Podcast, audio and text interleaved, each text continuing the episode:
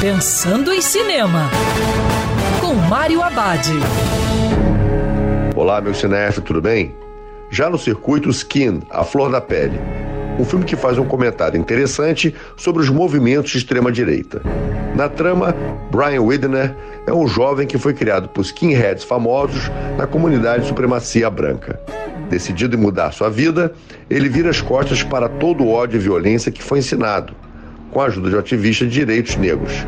Skin Flor da Pele segue um caminho parecido com o filme A Outra História Americana, feito em 1998, em que o ódio pode dar lugar ao amor.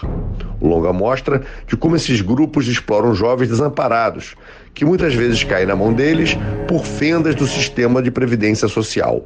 O longa apresenta, também por meio de metáforas visuais, como acontece esse processo de humanização do personagem, com destaque para a boa atuação de Jamie Bell, fazendo o papel de Widner.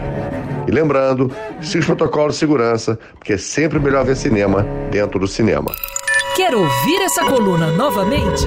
É só procurar nas plataformas de streaming de áudio. Conheça mais dos podcasts da Band News FM Rio.